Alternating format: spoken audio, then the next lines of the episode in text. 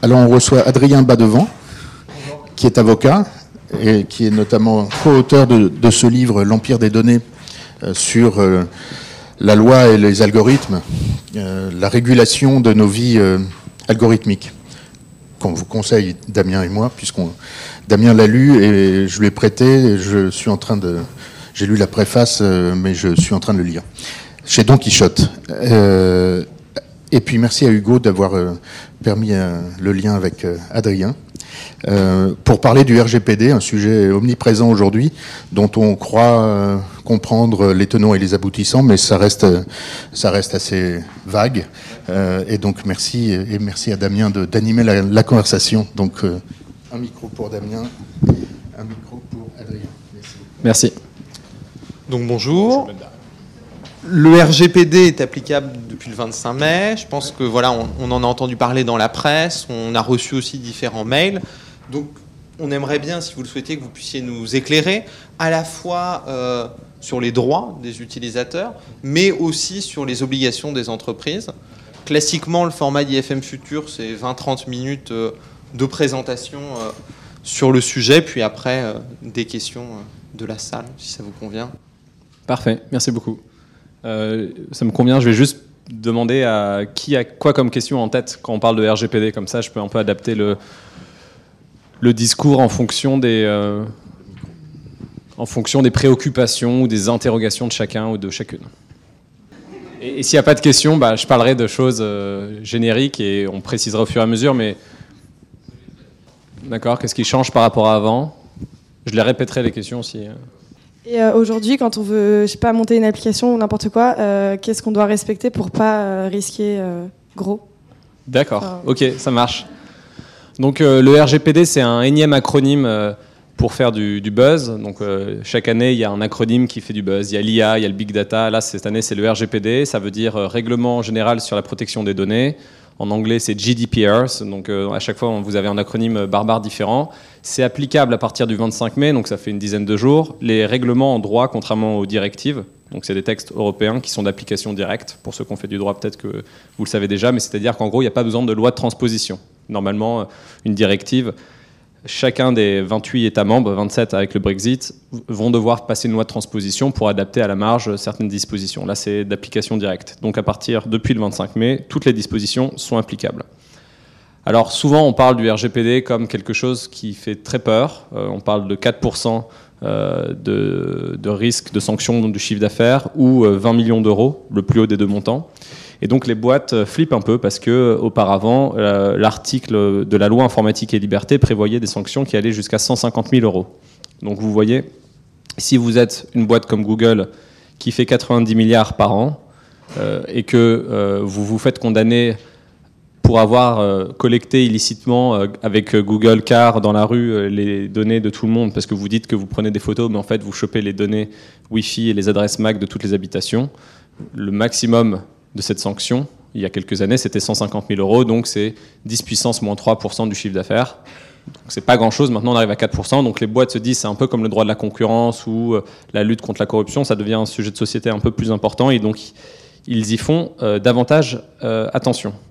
Et alors vous, demain, vous allez être porteur de projet dans des grands groupes, vous allez monter votre propre agence ou votre propre je ne sais pas euh, quels sont vos projets à, chacun, mais ça peut être, euh, ça va de la start-up à l'agence euh, aux grandes institutions, d'après ce que j'ai compris, dans des, dans des domaines qui vous sont propres, soit par vos parcours précédents, soit par celui commun à tous dans ce, dans ce master. Mais vous avez des questions que vous pouvez vous poser en tant qu'individu, c'est-à-dire juste, on est tous des justiciables, des citoyens, et demain Facebook collecte mes données, il y a l'affaire Cambridge Analytica, qu'est-ce que je fais par rapport à ça? Puis il y a aussi vos obligations en tant que porteur de projet, voire représentant d'une personne morale, d'une société et vous voulez savoir comment vous pouvez euh, prendre, collecter euh, les données des, de mineurs en obtenant leur consentement de manière illicite, ou est-ce que vous avez le droit de faire ce qu'on appelle du web scrapping, c'est-à-dire euh, choper toute la base de données d'un concurrent sans lui demander l'autorisation et vous improviser à devenir à votre tour le bon coin de la mode ou des choses comme ça. Donc ça, c'est des questions très, très professionnelles, pratiques par la suite.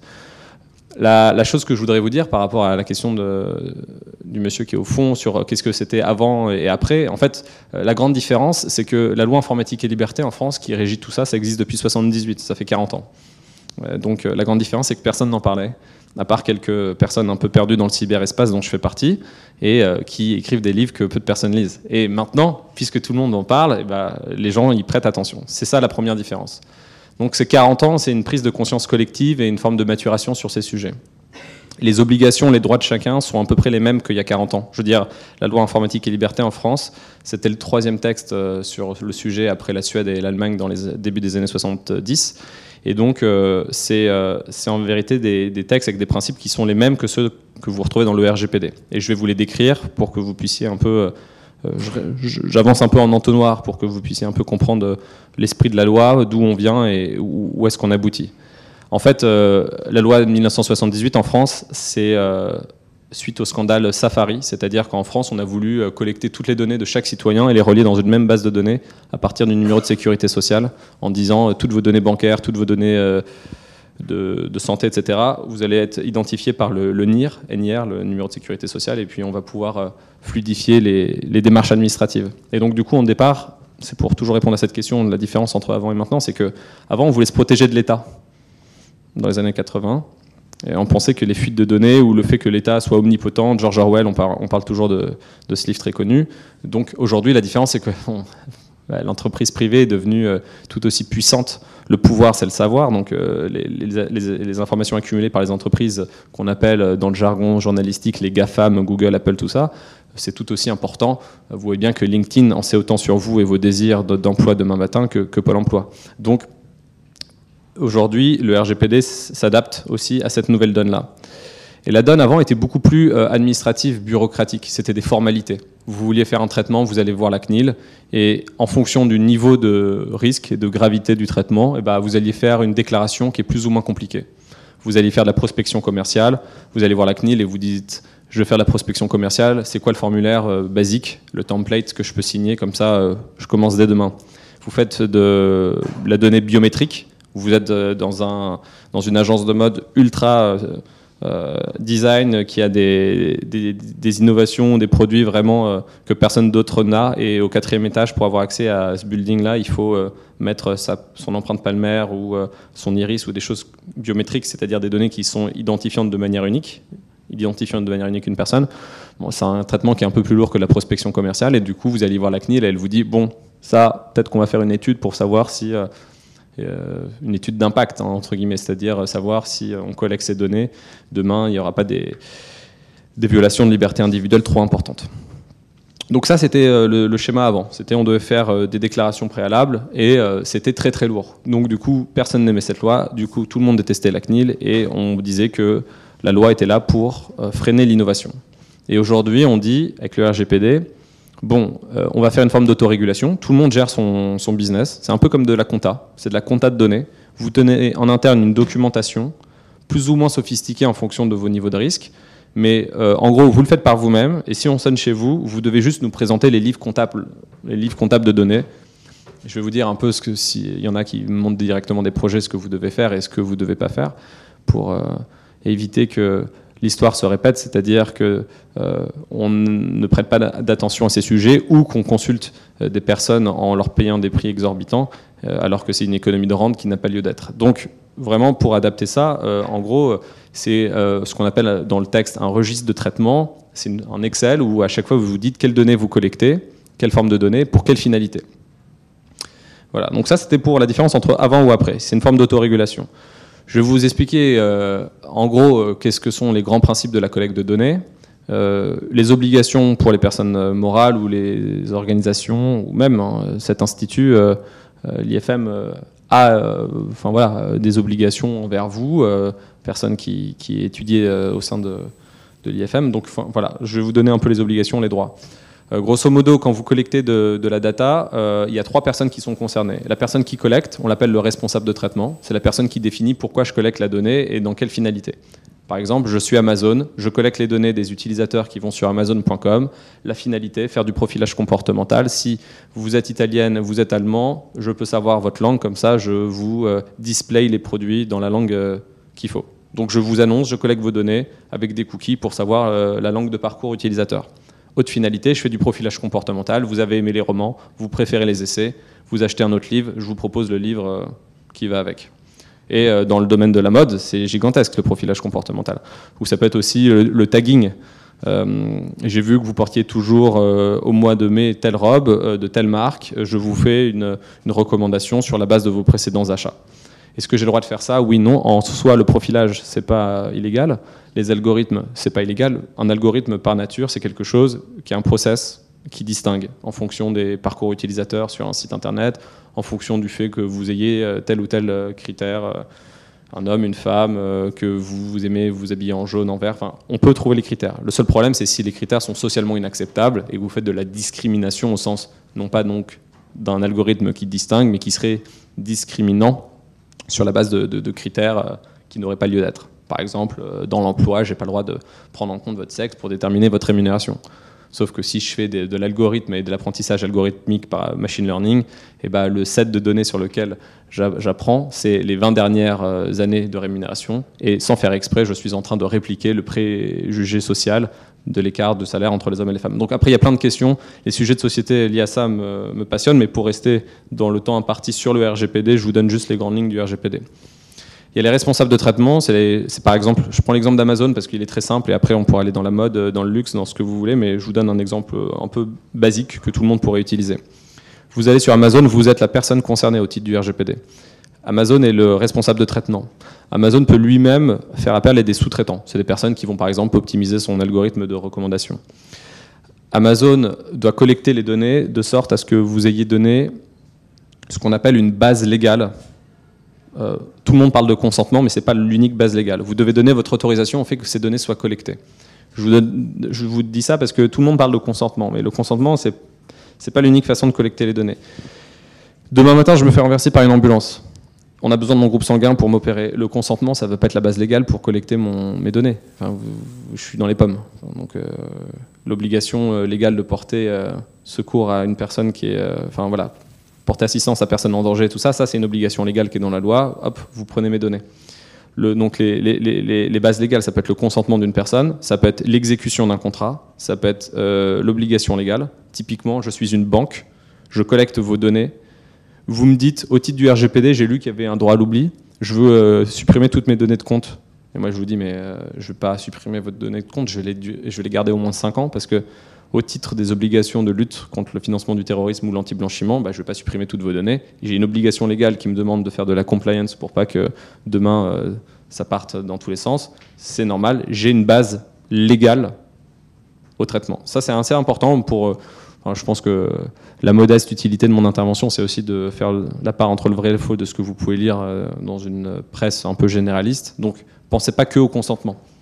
Il y a d'autres bases légales. L'exécution contractuelle peut en être une.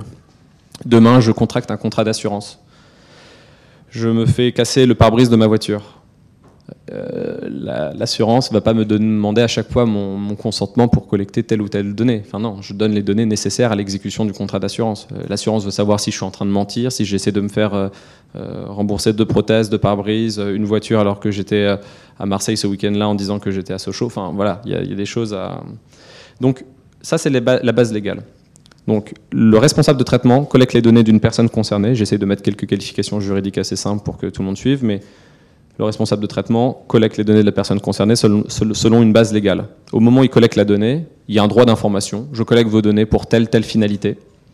Et si jamais je change de finalité, il faut que je réobtienne cette base légale, cette autorisation. Je ne peux pas vous dire, je fais de la statistique sur mon site internet, je suis euh, demain euh, euh, un vendeur de... voilà, j'ai un e-shop, voilà, je, vends des vêtements, je veux savoir à peu près qui consulte telle robe, telle botte, euh, euh, tels articles. Euh, si je vous dis que je collecte les données uniquement pour faire de la stat et que demain je revends vos données à des gens pour faire de la publicité ciblée, la finalité n'est pas la même. Donc en soi, c'est pas illégal de faire de la publicité ciblée, mais j'ai pas le droit de changer arbitrairement, de manière potestative, comme on dit en droit, c'est-à-dire il n'y a pas que moi qui peux décider le changement de la finalité. Voilà. Donc vous collectez les données de manière loyale et licite vous dites qui sont les sous-traitants avec qui vous bossez, vous dites euh, quels sont les droits de ces personnes. Ils ont un droit d'accès, un droit de suppression, un droit à l'oubli, selon différentes conditions. C'est pas applicable automatiquement. Et puis, si euh, euh, Si vous êtes une entreprise, vous avez aussi des obligations. Enfin, une entreprise, ça peut être une organisation, une association. Vous avez une obligation, par exemple, de sécurité. Si vous faites violer votre base de données, s'il y a une intrusion dans votre système informatique, il faut le, dire à la CNIL sous 72 heures. Et en fonction de ces choses-là, si vous ne les faites pas plus ou moins bien, vous avez effectivement des risques de condamnation. Et ça, c'est pour revenir à l'autre question. Mais les risques de condamnation, finalement, c'est un peu après coup. Enfin, je veux dire, euh, il y a, vous inquiétez pas, il y a, beaucoup d'autres acteurs que vous qui vont, qui vont se faire taper sur les doigts dans les prochaines semaines ou dans les prochains mois. C'est pas euh, forcément une petite euh, institution ou une petite boutique qui va se faire taper sur les doigts. Donc vous, juste, vous avez à tenir une, documentation en interne et, être vigilant si jamais la CNIL vous contacte. Bon, bah là, peut-être que vous pouvez vous rapprocher d'un professionnel pour vous accompagner. Mais sinon, c'est beaucoup de de, de, démerde, entre guillemets. Hein. Vous, vous, faites votre, petite sauce euh, en interne. Ça, c'est les grandes lignes. Je ne sais pas s'il y avait d'autres euh, points euh, auxquels vous pensiez. Je ne sais pas non plus le temps dont je dispose. Alors, la CNIL, le site de la CNIL est très bien. si vous posez des questions, au lieu de lire des mauvais articles, vous allez sur le site de la CNIL. Ça, c'est clair. Si vous êtes dans une grande organisation, si vous traitez des données sensibles, ça c'est important les données sensibles. Euh, les données sensibles, c'est une catégorie particulière de données qui relève des orientations sexuelles, des choix politiques, de l'appartenance syndicale, des données de santé. Et il y a des données qui peuvent euh, ne pas paraître sensibles à premier abord et qui peuvent euh, le devenir en réalité. C'est-à-dire la manière dont vous vous habillez. Je réfléchis un peu à voix haute sur des exemples qui pourraient vous être spécifiques. Mais la manière dont on s'habille, finalement, ça peut relever l'appartenance religieuse dans certains cas. Hein. Je ne dis pas dans tous les cas. Il y a aussi des personnes qui, portent certains vêtements et ça n'a rien à voir avec. Euh, ça peut être complètement décorrélé. Mais les données sensibles, ce qu'il faut savoir, c'est que la base légale est différente que pour les autres données. C'est un, c'est pas seulement un consentement euh, comme sur un site internet où on, coche une case euh, où c'est bon. C'est un consentement qui est, renforcé puisqu'on considère que c'est des données qui, nécessitent une plus grande protection. Euh, les, données sensibles, ça peut être vos données de santé, ça peut être euh, vos habitudes euh, alimentaires. Voilà, voyez, la, frontière est un peu floue. La question qui est très intéressante, c'est la question du profilage comportemental.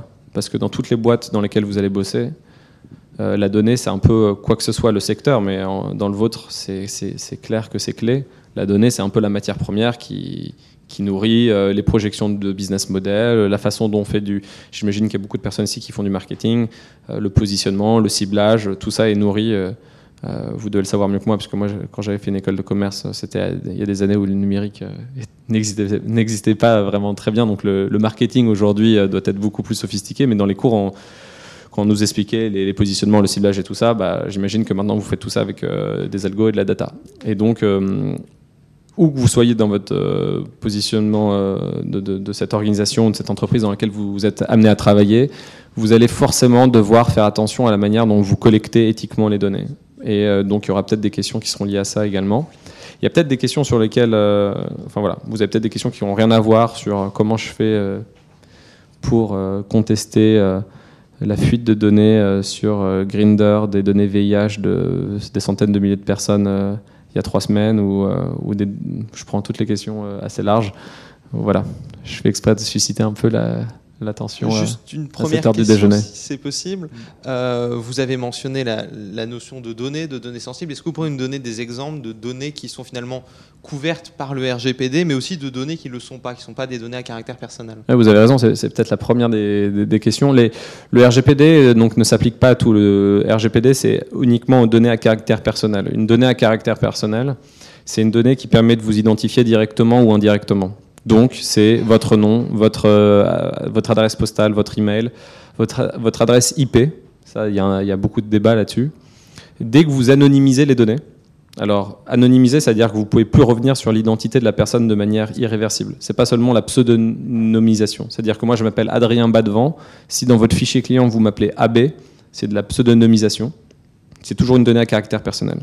Si vous m'appelez euh, par un code alphanumérique qui a été euh, produit par une fonction de randomisation ou de hachage, donc c'est des variables aléatoires pour faire simple, et que de manière irréversible, c'est comme une fonction mathématique, euh, f de x égale y, et en, lisant y, on peut plus savoir qui était le x du f de x, et ben là, on est sur une donnée anonyme. Et dans ce cas-là, on n'est plus dans une donnée à caractère personnel. Et dans ce cas-là, ben, c'est plutôt une bonne chose parce que le règlement ne vous est plus applicable et donc tout le régime que j'ai un peu abordé ne, ne, sera pas applicable. D'accord. Une, une, deuxième question, peut-être juste avant de, de, céder la parole à la salle. la notion de privacy by design, on en entend un peu parler, elle a été introduite dans le règlement. Est-ce que vous pourriez nous donner quelques éléments de compréhension? Oui, ouais, elles sont très bonnes vos questions. Le privacy by design, c'est un peu le le, concept un peu essentiel, c'est-à-dire que par défaut et par design, vous qui en fait, euh, le développement technologique doit être respectueux de la vie privée ou de la protection des données.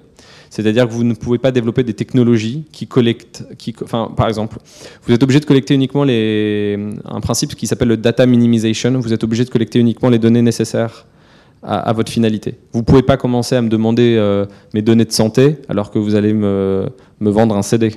Vous n'en avez pas besoin. Et donc, si votre technologie permet de, que ce soit votre technologie ou l'interface technologique euh, permet de remplir des champs, des champs libres, ou euh, vous mettez en astérix obligatoire rouge pour faire un, exemple très basique, remplir sa donnée de santé, alors que derrière vous allez me faire une vente de, de chaussures, c'est pas c'est pas très une technologie privacy by design. La privacy by design a plusieurs euh, euh, applications. Euh, c'est aussi une technologie qui, au cas où il y a, y a un impact de, de, sécurité, parce que la sécurité informatique, c'est aussi quelque chose qui va tous vous concerner dans les prochaines années. C'est-à-dire que aujourd'hui, peu de personnes se font hacker, ou, enfin, ou ceux qui se font hacker ne le savent pas ou le disent pas. Mais demain, il y a à peu près une chance sur deux que, quelle que soit votre organisation, vous vous fassiez pirater.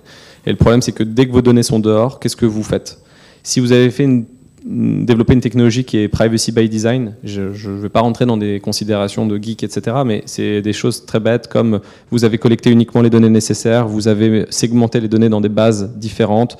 Euh, si une base a été infestée, bah, l'autre ne l'est pas forcément. Et comment vous faites pour minimiser les conséquences euh, pour vos clients? Il faut euh, comprendre le RGPD comme quelque chose qui est un peu plus large que du juridique.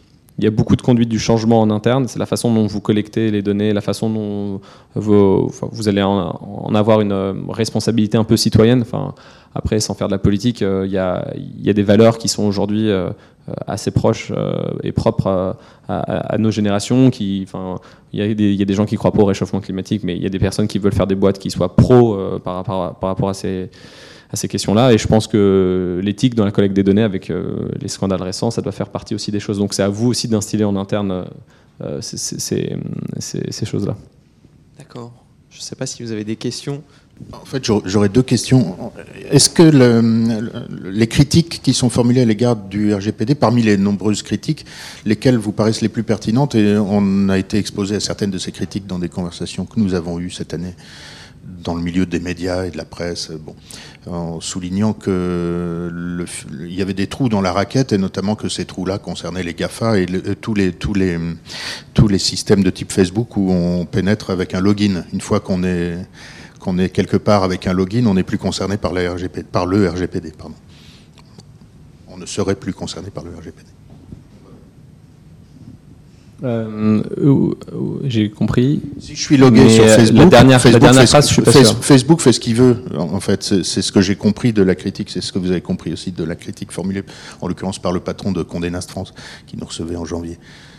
Alors, moi, hum, le RGPD. Il y a, je vais répondre. Il y a deux questions du coup, les critiques de manière générale et cette question en particulier. Le, le RGPD, moi, je pense que c'est une formidable euh, opportunité d'instaurer de, la confiance par rapport à la gestion de données de manière générale. Et donc, euh, ce que je disais tout à l'heure, c'est un nivellement vers le haut de la prise de conscience. Donc, il y a plein de trous dans la raquette. Il faut savoir que c'est un texte qui a été proposé en 2012 qui a euh, qui a subi 5 ans de lobbying et donc du coup il s'est fait torpiller à droite à gauche dans ses dispositions et du coup c'est vraiment un enjeu de géopolitique assez majeur avec les grands groupes américains qui voulaient pas que ce texte leur soit applicable.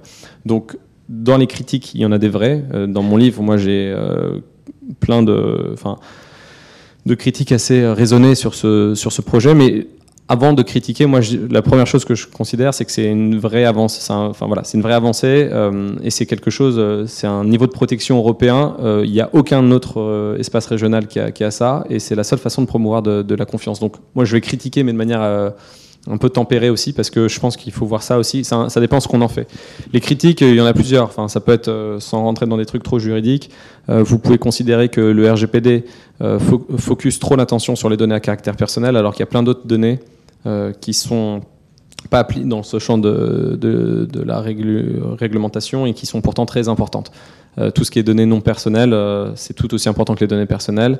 Et euh, par ailleurs, à partir du moment où vous faites du big data, donc de la collecte de données massives, tout le monde ici est identifiable sur des données non personnelles. La façon dont vous marchez vous identifie dans la rue, la façon dont vous vous assiez sur une chaise. Et donc si vous accumulez tout ça de manière big, de manière massive, et eh ben, vous pouvez identifier des personnes à partir de données non personnelles. Ça, c'est ma première critique. Et la deuxième critique par rapport au big data, c'est que les données à caractère personnel, selon le RGPD et toute la réglementation, vous devez collecter quelque chose.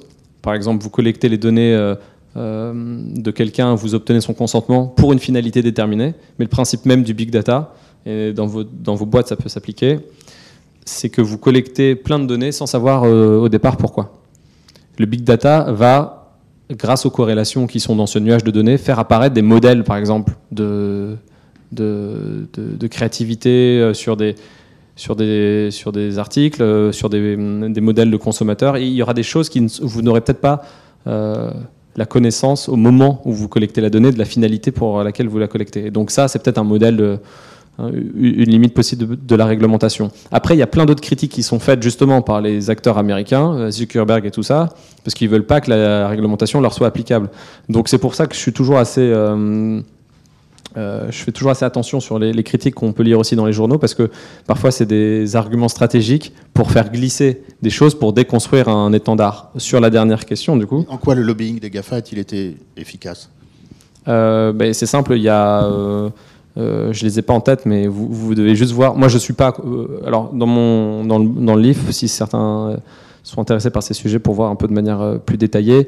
Moi, j'essaie de promouvoir quelque chose qui soit pas euh, sceptique. Je ne pense pas que les GAFA, ça soit le mal. Euh, enfin voilà, on, est en train de se tromper de sujet si on dit ça, mais, mais ce qui est vrai en tout cas, c'est qu'ils ont un budget de ce qu'on appelle public policy, de, personnes qui font de, de, l'institutionnel, des politiques publiques à, Bruxelles, qui est, gigantesque. Et, et la, société civile, les, associations de société civile n'en ont pas. Donc sur ces sujets-là, il y, y, a plein de choses pendant cinq ans, euh, il faut voir tous les amendements. Euh, c'est gigantesque euh, le, poids et le pouvoir qu'ils avaient lors de, ces négociations. Mais sur votre question par rapport au logging dans Facebook, j'essaie juste de caractériser vraiment les faits. Mais quand ici, tout le monde est sur Facebook? Presque tout le monde est sur Facebook? Très bien. Donc, vous avez coché les CGU. Et les CGU, c'est un texte normalement que vous n'avez pas lu. Bon, le texte, il doit être compréhensible en français. Il y a quelques années, Facebook s'était fait condamner en France parce que le texte était en anglais en caractère 8. Et donc, normalement, le texte doit être lisible par tous, compréhensible par tous. Mais même s'il l'est, c'est pas, ça l'est pas véritablement. Euh, le consentement, typiquement, là, c'est la base légale utilisée par Facebook. Il faut que ça soit un acte euh, clair, direct. Enfin, il faut faut pas que la case, par exemple, soit précochée. Donc vous, demain, si vous collectez des données par le consentement, euh, n'utilisez pas des cases précochées. Il faut que ça soit un acte de, volonté positif. Parce qu'une case précochée, on se dit juste que c'est par défaut, c'est précoché. Ah, non, c'est à vous de cocher la case. Une fois que vous rentrez, j'essaie de réfléchir sur votre exemple parce que, en gros, les, les CGU de Facebook, bon, euh, entre guillemets, ce qu'on appelle en droit un contrat d'adhésion, vous n'avez euh, aucune marge de négociation. Vous n'avez aucun bargaining power sur la façon dont. Bah voilà, vous êtes sur Facebook ou vous n'êtes pas sur Facebook. Vous n'êtes pas sur Facebook, vous loupez euh, les anniversaires de vos amis, tant pis pour vous, il n'y a pas d'autre modèle alternatif de réseaux sociaux. Non, mais. Très bien, mais, euh, mais euh, je suis pas en train de, défendre Facebook, mais je suis en train de dire qu'en gros, l'alternative à euh, l'utilisation de Facebook, où vous loupez d'autres choses et vous économisez 5 heures de, vie réelle. Euh, mais en tout cas, ce que je veux dire, c'est qu'il n'y a pas de, modèle économique de taille qui va vous dire je suis un Facebook open source ou respectueux de la vie privée. Enfin, économiquement, ce modèle n'existe pas. Donc, du coup, c'est un contrat d'adhésion, vous adhérez au CGU, vous avez signé, vous êtes dans le réseau. Donc euh, vous acceptez tout ce que le réseau vous dit. Euh, puisque vous êtes un citoyen européen ou une citoyenne euh, européenne ici, bon, bah, vous avez le règlement européen qui vous est applicable. Mais pour les autres utilisateurs, le règlement RGPD n'est pas applicable. et la question, du coup, j'essaie de voir la question du précédent intervenant sur en quoi elle consistait. Une fois que vous êtes dans le... En gros, ce que je veux dire, c'est qu'une fois que vous êtes dans l'écosystème Facebook, bah, Facebook vous êtes lié à lui selon la constitution de Facebook, qui est signée par 2 milliards de personnes sur, sur Terre, qui sont les CGU. Euh, et, vous devez obéir, euh, enfin, ou de, ou de moins interagir avec vos amis ou vos pseudo-amis sur le réseau social en fonction de ces CGU. Mais après, euh, ils peuvent pas faire ce que... Globalement, et, malheureusement, le, c'est une conversation et donc c'est un échange oral. Mais la question de fond, c'était les GAFA ont réussi à faire passer leurs intérêts dans le lobbying massif qu'ils ont exercé à Bruxelles au moment, entre 2012 et maintenant sur le RGPD. D'accord. Ça se traduit comment? Et est-ce que ça expose euh, finalement les acteurs à, des, deux poids, deux mesures? Je pense que ça, va s'affiner dans les prochaines années parce que c'est beaucoup d'enjeux, encore une fois, géopolitiques, donc euh, d'ingérence, euh, d'effets extraterritorial. Pour vous donner un exemple, il y a quand même des dispositions qui sont très protectrices dans ce nouveau règlement. Avant, vous aviez toujours la question de savoir si vous n'étiez pas basé aux États-Unis, si le texte vous était applicable. Et eux, ils disaient par exemple, bah, nous, on n'a pas de, société je suis, Google, euh, je suis Amazon, par exemple. J'ai, euh, euh, vous savez, Amazon France, Amazon Espagne, etc. C'est des, des, sociétés de conseil de Amazon Luxembourg. Donc ils disent, j'ai pas d'existence légale en Europe ou Facebook, j'ai pas de serveur en, euh, Europe ou pareil pour Google, et donc du coup les, vos lois ne pouvaient pas m'être applicables. Alors que maintenant vous avez des dispositions euh, dans le RGPD qui permettent de couper court à tous ces débats. À partir du moment où vous êtes une société non européenne qui vise, qui profile des individus, des citoyens européens, le règlement vous est applicable. Donc je pense qu'il y, aura des vrais combats de, contentieux. Euh, euh, donc je ne suis pas euh, catégorique pour le moment, il, faut, il faudra voir. En fait, j'ai une autre question et je vous remercie de l'effort pédagogique. Euh, quelles sont les plus grosses conneries que vous entendez sur ce sujet et que vous nous inviteriez à éviter? Ah, il y en a beaucoup, mais on n'a pas assez de temps pour les dire. je pense que hum, les deux bêtises sont asymétriquement caricaturales. J'en ai rien à cirer de toute manière il faut qu'il tape sur Google, Facebook avant que ça arrive chez moi. Et au contraire, euh, vite, vite, vite, comment je fais Demain matin, je risque 20 millions d'euros d'amende. Euh, en réalité, c'est ce que je dis, c'est qu'il y, a un peu un côté euh, best practice. Il faut juste être responsable par rapport à la collecte des données. Et si vous voulez vous-même être demain directrice, directeur, meneur d'un projet, je ne sais pas dans, quelle configuration qui vous sera propre, ça pèse aussi sur votre conscience la manière dont vous gérez les données. Enfin, c'est-à-dire que euh, oui, on peut faire plein de trucs avec les données, on peut faire, on, peut faire plein de trucs qui sont. Euh, et là, je parle pas juste du côté euh, légal, je parle voilà vraiment d'une collecte ou d'un traitement qui serait éthique. Donc, je pense qu'en fait, ça devrait faire partie de, valeurs, de, de projets. C'est à nous d'insuffler quelque chose. Si tout le monde fait attention à ça, ça va devenir un avantage compétitif et les personnes qui qui vont pas vouloir suivre cette tendance-là vont de fait se faire euh, euh, seront extraites du marché. Si par exemple tous les réseaux sociaux de la taille de il y a un truc assez intéressant pour vous donner un exemple. Microsoft a décidé d'appliquer le RGPD partout dans le monde. Et Facebook, nulle part euh, dans le monde. alors en Europe, ils sont obligés, mais toutes les personnes qui étaient en Afrique et en Australie dépendaient au départ des, des, des, serveurs qui étaient en Irlande, et ils ont délocalisé les serveurs de, pour, pour ces internautes-là en, sur, euh, sur la côte ouest des États-Unis pour que euh, ça ne soit pas rattaché à, la loi européenne. Donc vous avez déjà deux modèles. Vous avez le modèle Microsoft par rapport à ça, et vous avez le modèle Facebook. Si on vous avait dit demain que tout le monde avait un modèle pro-RGPD, bah, ça serait même plus un débat. Enfin, tout le monde, voilà, ça serait comme, euh, je sais pas, c'est des gestes du quotidien. Imaginez tout le monde fait le tri euh, sélectif. je ne sais pas si ça sert à quelque chose et, je ne sais pas si quelqu'un le fait, mais en tout cas, vous voyez, ça, peut devenir un réflexe un peu naturel. Donc moi, je, vois ça aussi, euh, ça vraiment comme, euh, comme quelque chose qui devrait être intégré par, par chacun et chacune ici. Euh, moi, j'aurais une question par rapport à ça, parce que justement, maintenant, une entreprise, même basée aux États-Unis, mais qui traite des données de l'Union européenne, doit s'appliquer au règlement. Mais pour le cas particulier des États-Unis, il y a quand même eu le Privacy Shield qui a été adopté il y a deux ans. Est-ce que mm. c'est pas euh, finalement un progrès, même si effectivement Facebook a encore beaucoup de progrès à faire? Est-ce que ça force pas un petit peu aussi euh, les États-Unis à de plus en plus devoir se conforter à un pseudo RGPD c'est une très bonne question. Je vais euh, l'expliciter un peu au, cas où certaines personnes n'ont pas tous les éléments. Euh, il y a un accord. Euh, en gros, en, Europe, on, considère avec les, textes européens que tous les États de l'Union européenne présentent le même niveau de protection. Donc si vous transférez, vous avez une société mère en France et vous avez demain une filiale en Italie et une autre en Belgique, et vous transférez vos données le profilage comportemental de vos clients pour que ces personnes fassent eux aussi du, du e-shopping de manière très, très spécifique, etc. Ça, il n'y a pas de problème. Vous êtes dans des pays de l'Union européenne, tout le monde a le même niveau de protection. Mais demain, vous sous-traitez cet effort d'algorithme de recommandation en Inde ou aux États-Unis. La question se pose de savoir si dans ces pays, ils vont pas faire n'importe quoi des données euh, qu'ils vont collecter pour votre compte et, euh, euh, et, auxquelles vous, avez donné des instructions pour qu'ils fassent des super algorithmes de recommandation et vous vous demandez s'ils vont respecter les lois. Et donc, du coup, on a euh, un, principe que dès que vous transférez des données en dehors de l'espace de l'Union européenne, ça doit être auprès d'un pays qui présente un niveau de protection adéquat. Et la question se posait avec les États-Unis. Il y avait un, accord qui s'appelait le Safe Harbor, euh, qui permettait de transférer des données entre la France et les États-Unis selon certaines conditions. Puis il y a un jeune euh, étudiant autrichien, ça pourrait vous intéresser, qui s'appelle Max Schrems, qui a dit bon, moi je vais demander à Facebook toutes les données que le réseau social possède sur moi et euh, il a obtenu un PDF euh, sur un disque, enfin une disquette, quoi, un disque, un CD sur lequel il y avait de, 1200 pages euh, PDF d'informations le concernant sur le réseau social. Il s'est rendu compte qu'il y avait des informations dont il avait demandé la suppression qui n'avaient jamais été supprimées. Et du coup, il a commencé à engager. Là aussi, c'est un long et périlleux euh, combat de quelqu'un euh, névrosé mais admirable. Et euh, c'est ce que je dis, c'est qu'aujourd'hui le but c'est qu'on n'ait pas besoin de dédier sa vie pendant 5 ans à faire ça pour qu'il y ait des sursauts de citoyens et démocratiques.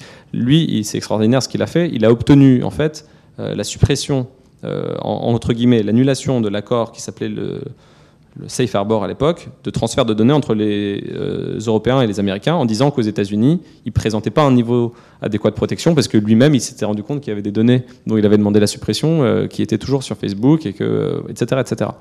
Et donc, après le Safe Harbor, ils ont renégocié quelque chose qui s'appelle le Privacy Shield pour dire qu'il y a un médiateur qui peut, par exemple, regarder euh, si euh, les boîtes américaines font des choses bien, etc., qui est un peu une coquille vide. Euh, et donc, le Privacy Shield ne présente pas, enfin, à mon avis, va, va être supprimé dans les prochains mois ou les prochaines années. du coup, les Américains toujours, et voilà, il faut voir aussi tout, tout, cet aspect-là d'un point de vue un peu géopolitique. Quoi. Vous avez les Américains qui font des déclarations, c'est un peu comme de, c'est comme les, combats avec Airbus, et, etc. Vous avez des, positionnements euh, diplomatiques, euh, et le cyberespace est un espace euh, diplomatique assez important où ils vont vous dire, par exemple, les grands patrons de, Google, Facebook, quand ils disaient la vie privée n'est plus une valeur il y a 2-3 ans, lorsqu'il y avait cette, affaire avec Max Schrems et l'annulation de, transfert des données entre l'Union européenne et les États-Unis, ils ont dit que c'est la fin d'Internet par exemple. Ils ont commencé à dire partout dans la presse, c'est la fin d'Internet, l'Europe est en train avec euh, innovation, euh, low is, stifling innovation, enfin voilà, on, va, plus s'en sortir. Et en fait, c'est assez marrant, c'est parce que là, vous voyez que ça devient du coup des combats de... de, c'est du soft power, quoi. C'est vraiment des combats de normes. Merci pour votre exposé. Euh, en fait, j'aurais aimé savoir, parce que vous avez dit que finalement c'était comme une comptabilité, chaque euh, grand acteur devait tenir finalement une sorte de trace écrite de ce qu'ils prennent en termes de données. Et j'aurais aimé savoir en fait qui va contrôler après tous ces fichiers. Euh, S'il y a une possibilité, parce que par exemple, s'il y a une finalité qui est différente, qui va effectivement opérer ce contrôle? Et euh, est-ce que nous, en tant que citoyens, on a une possibilité d'action? Et puis, quelles sanctions? Et après, efficacité de ces sanctions. Alors, efficacité de la sanction, ça, c'est le futur. Euh, le contrôle, c'est la CNIL, la Commission nationale informatique et liberté. C'est une autorité administrative indépendante qui existe en France. Il y en a une dans chaque État membre.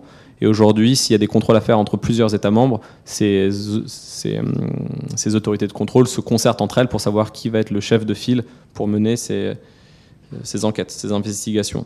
Euh, vous, avez un droit, euh, vous, en tant que, citoyenne, euh, devant les tribunaux aussi. Vous pouvez judiciairement intenter une action. par exemple, droit à l'oubli, vous avez demandé à ce qu'il soit exercé et en un mois, ils ont un mois pour vous répondre, ou deux mois si c'est euh, beaucoup, enfin, vous avez des, demandes qui sont très très volumineuses, mais si dans ce délai-là ils n'ont pas répondu, bah, ils s'exposent au titre de l'article 83 à toutes les sanctions. Donc en fonction des sanctions, euh, non-respect d'un droit individuel, euh, c'est 2% ou 10 millions du chiffre d'affaires. Si c'est fuite par exemple, de, données dans, dans, une base de données qui n'a pas été révélée sous 72 heures alors qu'il n'y avait aucune mesure de protection adéquate qui avait été prise des mesures qu'on appelle techniques et organisationnelles, c'est-à-dire euh, en gros tout le monde dans l'organisation avait accès à toutes les données, euh, le truc se baladait dans un serveur alors que c'était des données d'ADN, etc. vous vous êtes fait complètement hacker, vous, vous avez rien dit. Il y a plein de boîtes qui n'ont rien dit pendant des années. Hein. Là, je ne sais pas si vous avez suivi, mais depuis un ou deux ans, il y a Uber qui s'est fait hacker, ils n'avaient rien dit. Yahoo, pendant des années, ils n'avaient rien dit. Et donc là, en gros, vous avez 72 heures. Ou pour euh, bénéficier d'exceptions, vous n'êtes pas obligé de le dire en 72 heures si vous avez fait quelque chose de hyper euh, blindé et, que en gros ce, piratage n'aura pas d'effet. Mais en gros, donc, pour, ce style d'infraction, bah là on arrive dans la deuxième catégorie, c'est plus 4% euh, du chiffre d'affaires ou 20 millions. Et donc les demandes que vous avez, bah, c'est auprès de la CNIL. Quand la CNIL vous dit oui ou non euh, et que vous n'êtes pas d'accord avec cette décision, vous avez un recours administratif, donc c'est le Conseil d'État. Donc là on est, on est sur du, ce qu'on appelle du, droit public, mais sinon il y a du droit civil ou ça, pénal. On était sur le droit civil en, en, tant que justiciable. Mais sinon si c'est la CNIL, c'est du coup droit administratif. Ouais, alors on va dire ça. Euh, ouais. Mais euh, auprès de la CNIL, vous pouvez aussi vous. Enfin. Comment dire Oui, mais en, réalité, c'est un peu plus hybride. Euh, les, grandes typologies d'infractions, qu'est-ce que c'est? C'est en administratif, vous avez demandé euh, à ce qu'une décision qui vous concerne, par exemple, vous, êtes, vous avez un petit frère ou une petite sœur qui n'est pas content de son admission post-bac Parcoursup, il s'est fait mettre dans une fac de médecine à Poitiers au lieu de faire sociologie à Bordeaux. Il, il ou elle veut contester ça, bon bah là on est euh, on fait une requête devant une décision euh, administrative, donc là on est plus dans du droit administratif. Demain, euh, vous demandez un droit d'accès à vos données, euh, je dis n'importe quoi, Airbnb vous donne pas accès à, vos données alors que c'est votre droit. Ils n'ont pas répondu pendant un mois et après ils persévèrent dans leur dans leur violation du, du RGPD. Là, c'est une action en civil. le pénal, c'est il y a deux types d'infractions. Il y a les infractions qui sont euh, euh, liées à l'atteinte aux personnes, donc c'est 226-16 et suivant du code pénal. Et après, vous avez les infractions qui sont liées aux atteintes aux biens ou au système, c'est 323-3 et suivant, c'est tout ce qui est euh, vol de données, manipulation des données. quelqu'un rentre dans un système informatique et, et, voilà, vous rentrez dans un système informatique, vous voulez absolument votre diplôme avec une mention, vous trouvez 14, c'est pas une note assez bien, vous mettez 16, euh, bon, bah, ça, c'est une infraction pénale. Euh, là, c'est du pénal, quoi. Manipulation de données. Merci. Après, vous avez plein d'infractions aussi, en, enfin, civiles slash commerciales. Euh, vous êtes une boîte, vous voulez faire de la concurrence déloyale ou du parasitisme économique, vous allez prendre toute la base de données de votre concurrent et vous dites, en fait, c'était disponible parce que j'ai fait une recherche Google et, et c'était là, quoi. J'ai juste pris les données. Bon, bah, c'est pas parce que la porte est ouverte que vous avez le droit de rentrer chez quelqu'un. Donc après, il y a un débat, ça c'est judiciaire, quoi. D'autres questions? Alors moi j'en aurais une. Euh, vous l'avez mentionné, la loi informatique et liberté, c'est de 78 à 2018. Malgré quelques modifications, finalement c'est 40 ans. Est-ce que vous pensez que le RGPD va avoir aussi cette durée de vie ou est-ce qu'il va être euh, très vite euh, amélioré, amendé, remplacé par un nouveau règlement Alors, vu qu'un règlement, ça met 5 ans de débat, je pense que ça va être très compliqué. Mais il n'y a pas que ce règlement-là, il y a, d'autres directives en matière de sécurité informatique ou ce qu'on appelle l'open data, c'est euh, les, données, euh, les données notamment euh, publiques ou ouvertes. donc votre question elle est intéressante, est-ce que ça va devenir un standard? Bah, Déjà, pour que le RGPD continue à exister, il faut que l'Union européenne continue à exister. Donc si vous voyez un peu, si la politique vous intéresse et que vous voyez ce qui se passe dans différents pays de l'Europe de l'Est ou en Italie, bon, bah, si l'Europe saute, le RGPD saute. Hein. donc avant d'arriver dans les considérations euh, même euh, techniques sur euh, voilà, c'est tout bêtement le, droit, il faut qu'il y ait un état de droit. après, moi je pense que ça peut être un, véritable standard. le RGPD a, hum, a prévu notamment l'élaboration de codes de conduite, donc sectoriellement, en fonction du fait que vous faites de, enfin, vous êtes dans un laboratoire pharmaceutique, vous allez pouvoir avoir un code de conduite qui est spécifique à votre secteur, qui va être différent euh, de celui qui est applicable euh, au domaine par exemple du luxe. Donc euh, après c'est aussi c'est dans cette volonté de sous-traiter aux professionnels qui vont être au plus proche de leurs attentes concrètes du terrain quotidien de la vie de tous les jours, les obligations et les droits, la façon dont ils veulent l'organiser. Donc il y aura de plus en plus de codes de conduite spécifiques qui vont reprendre en fait cette base c'est un peu comme une pyramide de Maslow. Hein. Vous reprenez la base qui est celle du RGPD, puis vous pouvez peut-être ajouter quelques obligations qui sont spécifiques à vos secteurs, parce que vous voyez, typiquement, il y a quelque chose qui est prévu par le règlement européen qui s'appelle la durée de conservation. Vous devez conserver les données que vous collectez uniquement pour une durée qui est proportionnée et qui n'est pas complètement euh, folle. Vous n'allez pas collecter des données pour, euh, par exemple, faire de la newsletter euh, pendant 50 ans, alors qu'au bout de 5, 5, ans, votre, je sais pas, votre boîte n'existe plus. Donc la durée doit être proportionnée à chaque fois, mais en fonction des secteurs, la durée, c'est pas la même. Je vous prenais l'exemple du blanchiment d'argent. Je suis une banque, j'ai une durée qui est légalement fixée par la loi. Je suis, vous êtes demain tous employeurs ou et employés euh, vous devez garder euh, des données pour faire des fiches de paye de vos employés. Euh, il y, a, une durée qui va être différente à chaque fois. Donc en fonction des secteurs, les durées vont pouvoir évoluer. Et donc ça, ça s'affine avec le temps. Le RGPD, moi je pense, pour répondre à votre question, du coup, ça dépend de la santé de l'Europe et après un peu de l'effort de chacun, auto-organisation professionnelle et après on, verra avec le contentieux. D'accord. Lucas, une dernière question peut-être?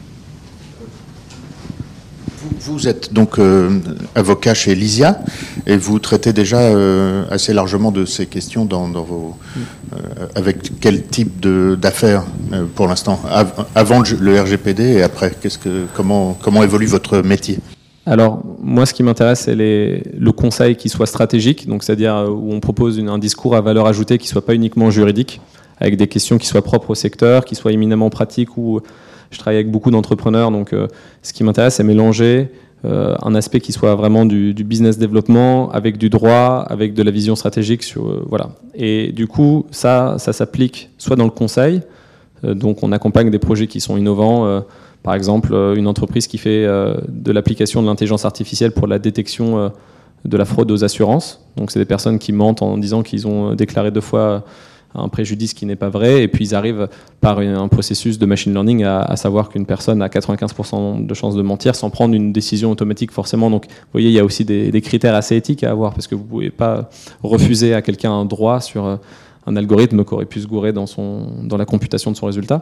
Donc il y a du conseil, en, ce que moi j'appelle un peu du conseil de, rupture, ou du, du regulatory, c'est-à-dire il y a des nouvelles euh, personnes qui vont vouloir disrupter un modèle. Ça peut être euh, dans des domaines très divers. Itch, par exemple, est-ce que ça va être du covoiturage ou est-ce que ça va être euh, euh, du VTC Il y a une qualification juridique qui est un peu floue et donc on va voir les politiques publiques, les politiques pour savoir si on ne devrait pas aussi créer des, nouveaux, des nouvelles réglementations qui soient plus adaptées à des, acteurs entrants. Et ça, c'est très intéressant parce que la data disrupte beaucoup de choses. Et puis le 3, et donc avec le RGPD, là, à court terme, il y a beaucoup de conformité. Donc ça, ça dépend de la, des acteurs et de la taille des acteurs. Et à terme, moi, ce, que, ce qui m'a toujours poussé à faire ça, c'est euh, de défendre les, cas de liberté individuelle par rapport aux, technologies de l'information. Donc, euh, il y aura beaucoup, beaucoup de, contentieux, je pense, parce que les gens euh, vont mettre du temps à se rendre compte comment on doit gérer les données de, chacun. Et donc, vous aurez. je vous ai donné un exemple, mais euh, sur, sur la fuite du, réseau social Grinder, mais sur Grinder, pour s'inscrire, euh, vous, vous indiquez si vous êtes euh, porteur, si vous êtes séropositif ou pas. Et donc, bon, bah, ils revendaient ces, ces, données-là, par exemple. Il y a un autre exemple qui est assez intéressant, c'est la semaine dernière, MyHeritage, c'est une start-up israélienne qui vous permet, à partir d'un sample de, de, votre ADN, de savoir si vous êtes 10% sénégalais, 50% irlandais, 20% euh, je ne sais pas, autrichien, enfin voilà. Il y a des données d'ADN de 90 millions de personnes qui sont dans, dans l'espace. Quoi. Donc ça, c'est un, un peu, enfin voilà, c'est frappant. Et les gens ont besoin qu'il y ait des scandales pour réagir. Donc il y en aura de plus en plus. Cambridge Analytica n'en est qu'un parmi des milliards non révélés à l'heure actuelle. Et il y en aura d'autres. Mais ça va aller de la manipulation de, de vote. Euh, et donc ça va aller euh, la manipulation de vote par des bots ou euh, dans votre secteur avec des vrais bots. Il y aura plein de choses, il y aura les bots connectés. vous voyez, je veux dire, euh, il y, aura beaucoup de choses très très différentes. À partir du moment, et ça c'est, je finirai peut-être là-dessus en, ouverture, vous allez voir que, vous le savez déjà, mais l'Internet des objets, aujourd'hui il y en a 6 milliards, c'est juste des capteurs. Dans 10 ans, c'est x3. Et donc tout sera connecté. Et ça sera un nouvel Internet. C'est un Internet qui communique par basse fréquence, ou, mais en tout cas, tout est lié à un système d'information. Et avant, les, les, domaines qui ont été le plus disruptés, c'est les domaines où c'était simple de disrupter, parce qu'il y avait déjà de, de la numérisation simple de, l'image, du cinéma, etc. Mais maintenant, vous avez vu déjà avec Airbnb depuis 5 ans que même les immeubles peuvent l'être, et demain, euh, je pense, et ça, ça vous concerne euh, euh, plus directement a priori, je pense que tous les vêtements auront des, à terme, enfin peut-être pas tous, hein, j'en appelle pas de mes voeux, mais il y aura des capteurs, il y aura des manières de soit de réguler la chaleur, soit de, capter des intentions, soit de, je ne sais pas, il y aura des métriques qui seront implantées au sein même du vêtement. Et donc euh, là, vous vous retrouvez collecteur de données. Les, euh, Airbnb, je vous donne un exemple euh, du passé court pour vous projeter dans un futur court. Airbnb, sa concurrence des milliards de chaînes d'hôtels, etc., ne possède aucun bâtiment, ça vous le savez tous. C'est de la réallocation de ressources sous-utilisées qu'on appelle l'économie collaborative. Et ben demain, vous aurez peut-être la même chose dans des domaines euh, comme des domaines euh, textiles, etc., à partir du moment où vous allez pouvoir mettre en nombre des choses qui auparavant n'étaient pas collectées, ou qui n'étaient pas mesurées, ou qui n'étaient pas interconnectées. Pour finir, peut-être juste une conclusion à ce que vous venez de dire. Euh, en tant qu'étudiant, on va faire un stage, on va rentrer dans la vie professionnelle et on va probablement être à des responsabilités. Pour vous, quels sont les bons réflexes que l'on doit avoir en tête dans l'entreprise par rapport à ces questions de vie privée, de données personnelles et du RGPD euh, Enfin, mon parcours, personnellement, moi j'avais fait une école de commerce euh, avant de faire du droit. Été allé à l'ESSEC et puis euh, après j'avais, voilà, j'ai passé le barreau et, Hum, et, ce que j'ai toujours trouvé intéressant, c'est d'avoir plusieurs parcours. Et je pense que c'est un peu quelque chose qui est partagé avec l'ensemble des personnes qui ont des parcours très différents dans cette salle, c'est que vous avez vous-même euh, plusieurs casquettes. Et, et, sans être expert de tout, parce que c'est impossible, on est des humains et des êtres finis, et du coup on n'a que 24 heures dans la journée, mais je pense que être au maximum ouvert sur des discours de personnes qui parlent pas forcément le même langage que vous, que ça soit demain, vous, enfin, voyez, on a une aversion par exemple pour les maths euh, pour certaines personnes euh, quand on est au collège. Euh, on vous demande pas d'être des spécialistes de la réduction de, matrices ou de, la physique quantique, mais si vous êtes ouvert à certains discours, demain, euh, si vous êtes ouvert à des discours de droit, à des discours informatiques, etc., je pense que c'est là où vous avez un discours à valeur ajoutée. Et, et je pense que la pluridisciplinarité, euh, c'est en, tant que manager, enfin moi en tout cas, je, vois, parce que quand je suis arrivé dans le droit, j'étais surpris par le fait que déjà dans tous les cabinets, euh, trois quarts des cabinets, il y a une mauvaise ambiance parce que les avocats ne sont pas des managers, et puis ils ne sont pas créatifs, donc ils ne sont pas ouverts à l'innovation. Et en fait, les personnes qui tirent un peu leur épingle du jeu, c'est des personnes qui sont pluridisciplinaires. Donc moi, je vous encourage à être pluridisciplinaire. Euh, ça ne veut pas dire, encore une fois, d'être expert dans tout, mais ça aller chercher parfois des réflexes dans d'autres raisonnements, dans d'autres écosystèmes que le sien pour le réappliquer. Euh, et, ça s'applique du coup notamment euh, à la, vie privée ou à la protection des données, c'est que vous pourrez comprendre pleinement cela uniquement en ayant compris en quoi ça euh, expose l'ensemble de votre écosystème de travail. Et pour pas que ça soit juste la patate chaude qu'on se refile à, quelqu'un d'autre. En fait, la protection des données, c'est autant une conduite du changement en interne, c'est du conseil en organisation, que des problèmes informatiques, que des problèmes juridiques. Et en fait, finalement, aujourd'hui, et peut-être que je pourrais finir par là, les personnes qui sont ce qu'on appelle les data protection officers, c'est un peu un nouveau métier qui, où parfois il y a des chief data officers, etc. Ça remonte directement au, conseil d'administration des boîtes. C'est pour vous donner aussi l'idée qu'il y aura des, changements de, de culture d'entreprise. Et, s'il y a quelqu'un qui reporte à un niveau aussi haut hiérarchiquement, c'est aussi peut-être que... Euh, euh, ça peut être utile et intéressant d'accompagner cette conduite du changement. Très bien, bah, merci beaucoup pour cette présentation très claire. Merci.